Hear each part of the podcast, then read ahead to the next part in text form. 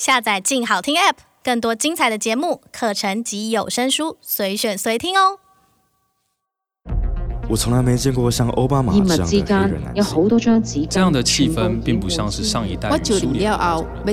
现在台湾没有一个明确的诞生。住在满城内两万左右的满人。七零年代我们喝的是古巴兰姆酒，那时候所有的人都迷恋。新闻、历史、人物特写、调查报道，非虚构写作带领我们描绘这个世界的真实故事。它像小说一样精彩，像文学一样动人。欢迎来到静好听的非虚构故事方。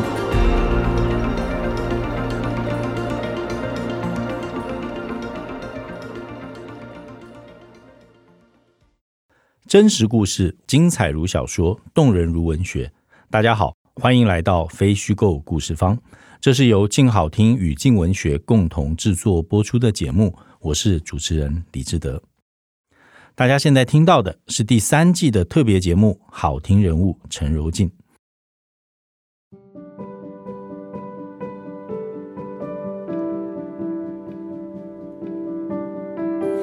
为什么会有这一集？其实要上溯到第三季的最后一集。如果大家听了第三季的最后一集的话，会知道我们那一集的主角就是作家或者是记者陈柔静。当时在做这一集的时候，我们请来了台北科技大学的这个刘夏如老师。在请刘夏如老师上节目，他在准备的过程当中，意外得到了一张手稿。这张手稿可以看作是陈柔静的最后一张手稿。来源是哪里呢？来源是毛清芬毛夫人。毛夫人是谁呢？她是罗福全大使的太太。那讲到罗福全这个名字，大家应该就不陌生，因为陈柔静一生写过两本政治人物的传记，其中的后一本《荣丁少年走天下》就是罗福全的传记。所以刘夏茹老师为了来上我们的节目，所以他后来跟罗福全大使跟这个毛清芬女士就联络了一下，然后希望能够更多的了解《荣丁少年走天下》这一本书的这个写作跟采访的背景。然后一联络上之后，这个毛清芬女士就非常高兴的就跟他说：“我这边其实有一个这个柔縉最后的一份手稿。”他就跟夏如说：“你拿去给他们节目，看他们节目有没有什么用处。”那这份手稿现在在我的手上，当然大家看不到，所以我可以形容一下，就是说它是一个像关系网络的一个蜘蛛网图，里头有罗福全的名字。然后每一个人跟每一个人的关系是用这个箭头来表示的。好，譬如说罗福全的上头是梁许春菊，这个名字大家可能不太熟悉，但是他是当年的一个我们叫做从这个大陆时代选出来的这个老代表。哈，那他是一个老立委。这位老立委呢，他特别的地方是他其实是这个台籍。就所谓的老代表里面有少数的这个台湾籍的立法委员，那梁许春菊是其中一个。然后梁许春菊的箭头就指向罗福全，然后罗福全的箭头就指向新文炳。那这个人，我想大家应该也都不熟悉了。那他是这个早年在台南的一个非常重要的政治家族。主讲的新文炳先生啊，他在一九六零到六四年曾经是台南市长。活跃的时代大概就是我们现在所说的这个七零八零乃至到九零年代，就是所谓的这个国民党威权统治的时期。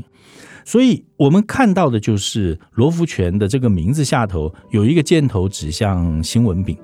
这个大概就是跟毛金芬女士唯一的关系。这个关系究竟是什么？其实毛金芬女士自己也不知道。所以她之所以把这一张给了刘夏茹，一方面是重她的纪念性。因为毛清芬女士收到的这一张，它其实是个电子档，是陈柔静在过世了之后，他的家人整理他的电脑，发现他的电脑里面有一封信没有寄出去，然后收信人是毛清芬女士，写了两行字，但是没有写完，然后夹了一张这个档案。后来他的家人就按了一个送出，就把这封信给寄出来了。这个图上面还有一些我们一看就知道的名字，譬如说李远哲。譬如说，呃，我们叫做台独大佬，就许志凯先生，或者是陈龙志先生。陈柔志先生，往下有一个箭头指向另外一位在日本的这个台独前辈，叫做郭荣吉。讲到郭荣吉的话，其实大家就会想起陈柔静的这个另外一部作品，叫做《大港的女儿》。她最后的一部小说，这个小说《大港的女儿》里头的这个主角郭孙雪娥，其实就是郭荣吉的太太。所以我这样形容一下这一张表，你们大概就可以感觉得到，说陈柔静在生前大概最后的工作。好像是在厘清这一些在日本时代活跃的这个台湾人，特别是后来走到比较这个台独路线或者台独阵营里面这些家族人士之间的关系，这个是我们的判断，同样也是毛清芬女士还有刘夏柔老师的判断。那当你这样判断的时候，你就会去想说，他是不是在修订？陈柔静老师自己最重要的一本著作叫做《总统的亲戚》，因为这本书出版的时间差不多三十年前，很能够想象，就是说，如果这个作者现在还在的话，他一定会想要修订这本书，因为三十年来，第一个里面好多的这个人名职务其实都有改变，那再加上经过这三十年以后，这个家族其实一定有许多的后代，不管是进入政坛或者是淡出政坛。呃，随便举一个例子，譬如说，呃，我们现在看到这个蒋万安，那蒋万安当时其实虽然在这个总统的亲戚里面有看到他的名字，但是当时他绝对不是一个活跃的政治人物，活跃的政治人物是他父亲嘛，是蒋孝严或是张孝严嘛。那那个名字里面，他甚至还叫做张孝严，他连改姓都还没有改嘛。好，所以但凡关心陈柔静的作品的人，可能都会想象说，当你看到了这一张关系图的时候，是不是他要做一个这样的修订？所以我们拿到了这张手稿，这张手稿它就像一个小说的开头一样，我们就开始追踪这个手稿，以及这个手稿背后代表的意义，就是陈柔静是不是有一些没有完成的创作？我们就首先带着这个手稿去约访了毛清芬女士。毛清芬女士说：“对。”这个手稿上面，她先跟我们谈了这个罗福全跟新文炳之间的关系，但这个关系是着落在她自己身上的，也就是说，毛清芬的伯伯娶了新文炳的姐妹，所以她要叫这个新文炳的姐妹叫做阿木，所以罗福全跟新文炳之间的关系是这样建立起来的。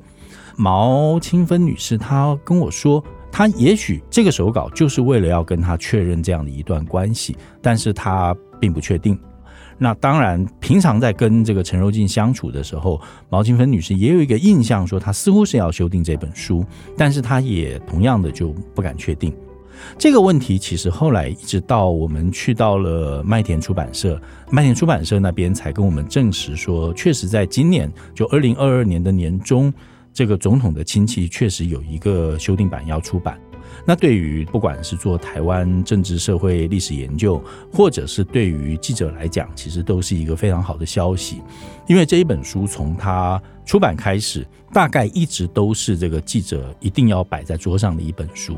那它可以帮你查到，就是你现在所采访的这个人物里面，是不是在这个谱系当中，其实它有一个位置在。那这本书其实一个非常好的，像字典或者像工具书一样。当然，它不只是字典。工具书就在我们前面的这个节目里面，其实有提到过，就它里面有一个他自己的观点。那这个观点就是我们在台湾的这个政商之间的联姻，其实非常的普遍。它既普遍又其实不太被人知道。当你把它揭露出来的时候，其实真正对于台湾研究，或者是我们理解台湾社会的这个政治关系里面，其实是非常隐晦的一层。那这个部分，我觉得陈柔静的工作其实还是开天辟地，而且到目前为止看不到第二个人。好，那我们就讲回这个，我们刚才提到的，就是我们继续的在谈这个陈柔静有没有一些没有完成的作品。后来我们就找到了麦田出版社，我们访到了跟他合作十年的一位编辑，他叫做林如风。林如风给我们的答案很有意思，他说，其实未完成的作品很多很多。那呃，但是经常一个作品被一个作品超车，一个构想被一个构想超车。超车的意思就是说，他们两个可能已经谈着要做这个事情了，但是突然又发生另外一件事，然后就会把前头这个案子搁下，然后就说好吧，好吧，那就先做那个。在他的形容里面，其实陈柔静是一个一直在动脑筋，据他讲说，更适合做企划的一个作者。陈柔縉这个作者有趣的地方就是说，他非常愿意的去尝试各式各样的形式，然后做出各式各样不同的作品。他就给我举了一个例子，里头关于一幅画，这一幅画叫做《南街阴镇》。那大家用听的可能不知道这四个字，好，南街就是东南西北的南，就是南方的一条街。阴是殷商的殷，殷实的殷。震是赈灾的赈，南街阴镇。这是一幅画，画的背景是一九零零年代，大概在现在的大稻城地区的一个街景。如果大家到网络上去搜寻，你可以看到这是一幅色彩非常非常鲜明的画，画的是一个热闹极了的市道，然后这条街上有无数的招牌，然后有一个我们现在一定认得出来的地标，就是霞海城隍庙，或者是这么说，因为你从里头的霞海城隍庙，你可以认出他画的地方就是现在的这个大大稻埕一带。好，呃，他的作家叫做郭雪湖。是活跃在一九二零、三零、四零年代的一个台湾画家。这一幅画准确的时间是一九三零年代，当时的地名叫做永乐町的三丁目。在画里面，我们刚刚讲了，它是非常非常热闹的一条街，上头有这个庙会，然后有逛街的人，然后有无数的这个商店的招牌，然后你还可以看到当时这个。一般人民生活的情况。那这幅画，我们现在讲这个守备范围，它毫无疑问是在陈柔静的守备范围之内的，因为他画的就是这个日本时期这个台湾人的生活。那呃，林如风告诉我们说，其实呃，陈柔静曾经想要出一本书，然后细细的解析这一幅画。那这幅画有几个地方可以解析的，第一个就是这幅画，如果大家去看的话。你看到了那个街景，会跟大家有同样的一个怀疑，就是说这个街景到底是当时的街景，好，是如实的把它画下来的，还是这里面有一些这个虚构的成分？为了考证这件事情，他们动用了一个资料库，在中研院叫做地理资讯科学研究专题中心。这个中心曾经做一个百年台湾历史地图的网站，这个网站大家现在到网络上去看，其实还看得到。然后他们去把老地图借出来，然后就那个时间段跟那个地点一个一个商号去比较，比较之后的结论是这一幅图里面的这个招牌一半是真实的，一半是虚构的。那接下来的问题就是为什么要去虚构它？按照林如风的解释是，你从里面其实可以看到，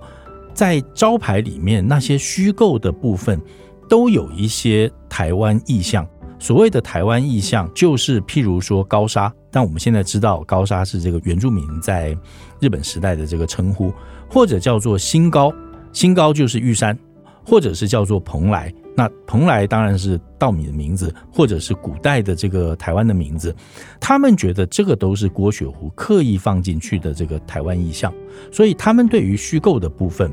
有些时候。他觉得这里面就是为了要刻意凸显出一个台湾的地名或者一个台湾的感觉。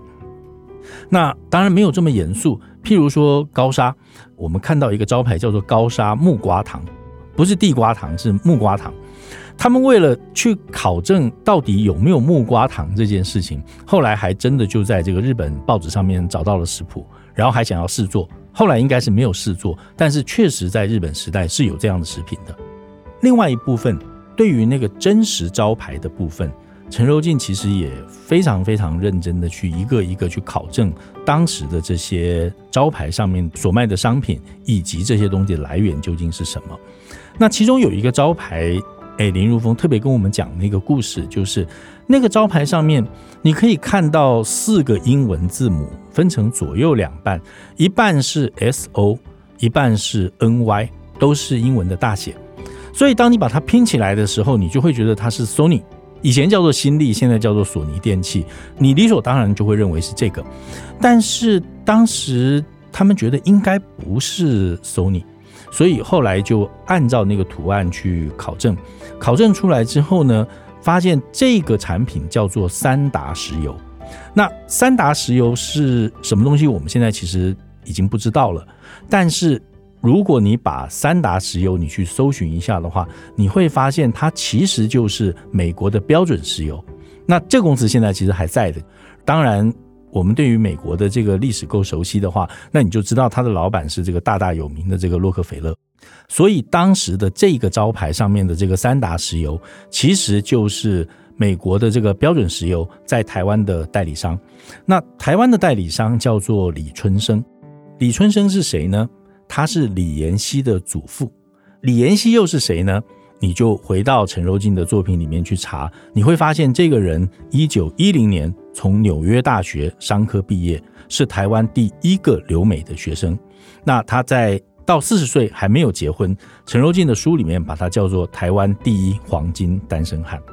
所以你可以看到，就是从南街英正这幅画，从画里面的一个招牌三达石油，然后联系到李春生，联系到李延熙，然后联系到陈柔静自己的书里面。所以你可以看到，他就在这些人物、这些事情、这些历史事件里面。好像一个一个圆圈一样，把他自己的作品跟自己作品里面的人就串在一起。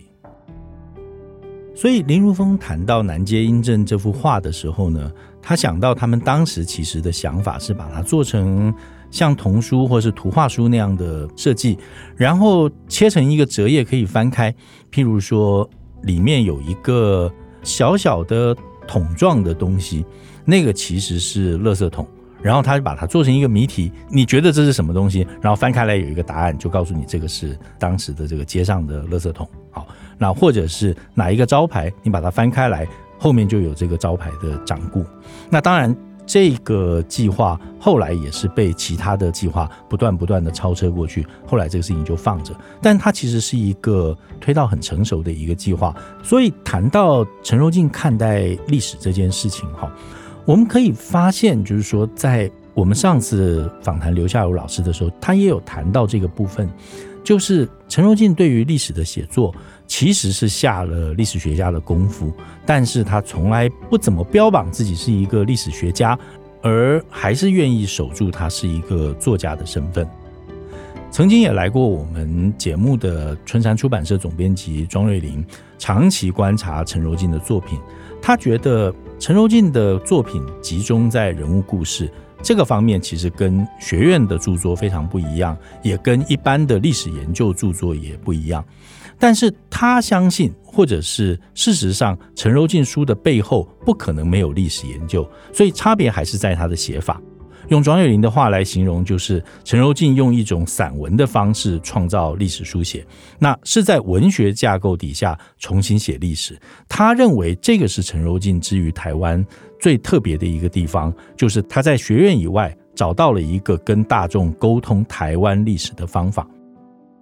陈柔静的写作有一个更有意思的特色，就是他不见得找有名的人，或者是他通常写的都是些没有名气的人。例如我们刚才讲到的李春生、李延熙，大概都不是我们一般的这个社会大众会知道的人名。好，但是他即使是写一些有名的人，譬如说王永庆，我们肯定知道这个人。但是陈如静在写王永庆的时候，他也一定要找到一个非常不同的角度，这个是他对他自己的要求。例如说，在他的作品《人人身上都是一个时代》里面，确实有一章写到王永庆，但是他写王永庆的什么呢？王永庆。我们在谈他的这个发家的历史的时候，经常会提到说，他最初开始做生意的时候，是他爸爸给他的两百块。这个两百块，我们今天来看，可能你就买一个便当、买一瓶饮料就完了，所以我们理所当然会觉得两百块是一个很少的钱。但是陈柔静看到这里的时候，你可以看到他笔下的那种不甘心，就觉得说两百块，就他的了解其实并不少。然后他就去考证，在王永庆发迹的那个过程里面，一个车长领多少钱，一个老师领多少钱，一个普通的职员领多少钱。他的结论是两百块这个钱哈，就两百元，当时要写成元哈，两百元这个钱呢，当时差不多就是一个一般职员一年左右不到的一个薪水。这个钱拿来做生意，其实也不算多。但是绝对不像我们今天想象的这么穷，就是好像我拿两百块钱就要去做一个生意。从这里你可以看到，陈柔静在写作的时候是怎么样的要求自己，一定要有独到的角度。在上次的节目里面，刘夏茹老师其实也谈到了陈柔静在写出来的这些台湾历史里头，其实可以让我们看到，我姑且把它称作在整体历史里面关于台湾人的这个侧面。好，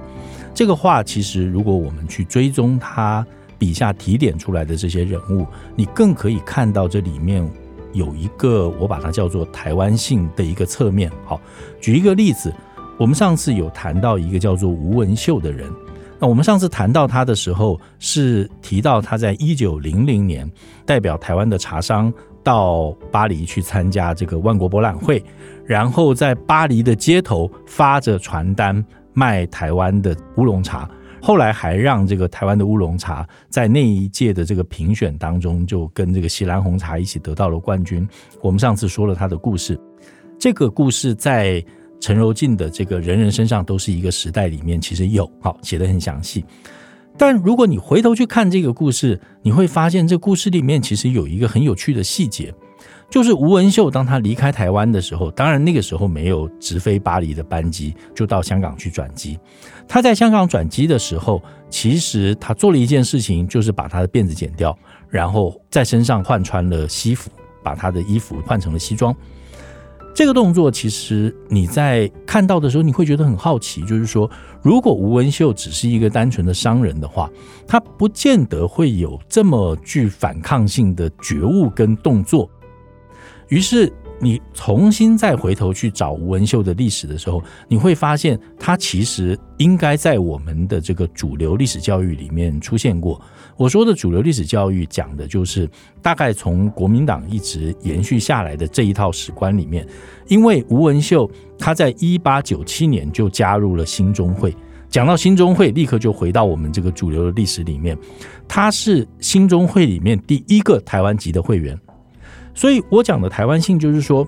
如果说我们跟着主流，吴文秀这个人他会出现，但他会以一个什么面貌出现呢？会以一个台湾的爱国志士，或者是台湾的革命党员这样的一个面貌出现。那我们反而不会注意到他另外一部分，就是他是第一个参加巴黎博览会的一个台湾商人，而且是一个卖茶的商人。如果你把吴文秀当作是一个立体状的柱状体也好，或者是一个三角形的一个锥状体也好，你可以发现，我们以前看到的是它的这一面，然后陈柔縉做的事就是把它翻转过来，让我们看到吴文秀的另外一面。这一面加那一面，或者是还有一些其他的面相加起来，才是一个立体的台湾史，或者是一个立体的台湾人。再举一个例子，就是。一样，在陈柔縉的书里面有提到，第一位台湾的飞行员叫做谢文达。这个名字其实你到网络上去查，其实已经可以查到不少资料，因为他的资料其实后代保存的很多。那从他的身上，你更可以看到非常非常丰富的台湾人活跃在包括台湾、包括中国大陆的一段历史。在陈柔静的书里面写到，他在一九二零年十月十七号。在台中上空第一次进行了一个叫做乡土访问飞行的一次飞行，那当然对所有台湾人来讲，那个都是非常稀奇的。然后大人带着小孩，然后抬头看着台湾人自己开着飞机，然后飞过去，然后惊呼欢呼。不久之后，在台北其实又飞了一次。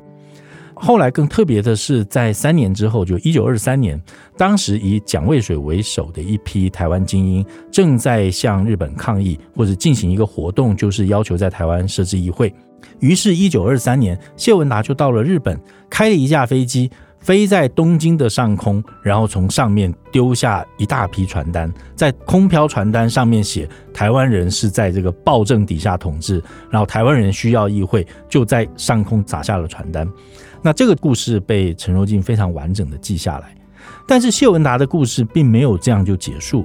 因为他参加这些抗议的因素，所以他后来在台湾就待不下去，待不下去之后，他一九二三年就到了中国，先在广州参加了这个地方的空军，后来也到河南。在两个地方都参加了这个，我们现在叫做军阀，或者你用中性的讲，他就是一个地方派系的军人。所以谢文达曾经是冯玉祥旗下的空军教官。你很难想象。然后后来他其实进到了中央军，也就是我们现在讲的这个国民党的这个系统的空军。然后对日战争开始了之后呢，他又参与了汪精卫政权的空军。当时汪精卫在南京的这个国民党政府，或者你跟随主流，你要加一个伪政府也可以了。当时的这个政府成立了一个中华航空公司，跟今天的中华航空公司不是同一家，但是它就叫这个名字。那谢文达当时是参与这个中华航空公司的成立的。好，所以也因为这样的因素。后来回到台湾之后，他的空军技能，或者是空运的技能，或者这些知识，始终没有受到重用。其实也因为他后来在汪精卫政府的任职有关系，所以他到了晚年是比较抑郁以终的。虽然他是第一个台湾飞行员，虽然他有丰富的在中国大陆飞行的经历，所以我们回去借用刚才吴文秀的这个例子，你也可以看到一个比吴文秀更多面的一个谢文达。他可以是台湾第一个飞行员，可以是在日本争取台湾设置议会的一个，我们姑且叫做民主运动人士吧。他也可以是军阀的这个空军，他也可以是中央空军，也可以是伪政府的空军。这样的一个经历，其实可以让我想到，例如在欧洲有一些游走在英国、法国之间的。譬如你是一个荷兰的工程师，你可以在不同的国家提供你的专业知识；或者是你是一个瑞士的银行家，你是一个比利时的银行家，你可以在俄罗斯担任财政部长，你也可以到英国去担任财政顾问。像这样的一个经历，当我们能够看到，我们能够。比较全面的了解它之后，其实我们对于台湾在这个区域，乃至于跟中国大陆之间的关系，或者是在这一段历史里面，台湾人所扮演的角色，我们就慢慢的可以建立起一个我们观看自己的方法，慢慢的建立起我们的主体性。所以我们在上次的这个节目里面，最后其实谈到了陈柔静的作品，看起来非常的轻巧，看起来是台湾历史主体性的补充。但是我却不这么看，因为我认为这些故事当它还不为人知的时候，我们是没有主体性的。而一旦这些故事被他写出来之后，这个主体性才能够从这些历史细节里面，从这些人物故事里面一点一点的被堆积起来。我们这一集的特别节目就做到这里，因为一张手稿在做完节目之后，我们重新又开启了一次采访。去找这个手稿背后的关于陈柔静更多的写作，跟他的思考，跟他的作品，以及所有被他采访过、跟他合作的人对他的回忆和尊敬。从一个记者到一个作者，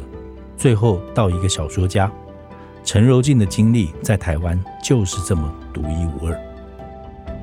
感谢您的收听，我是李志德，《非虚构故事方》第四季，我们再见。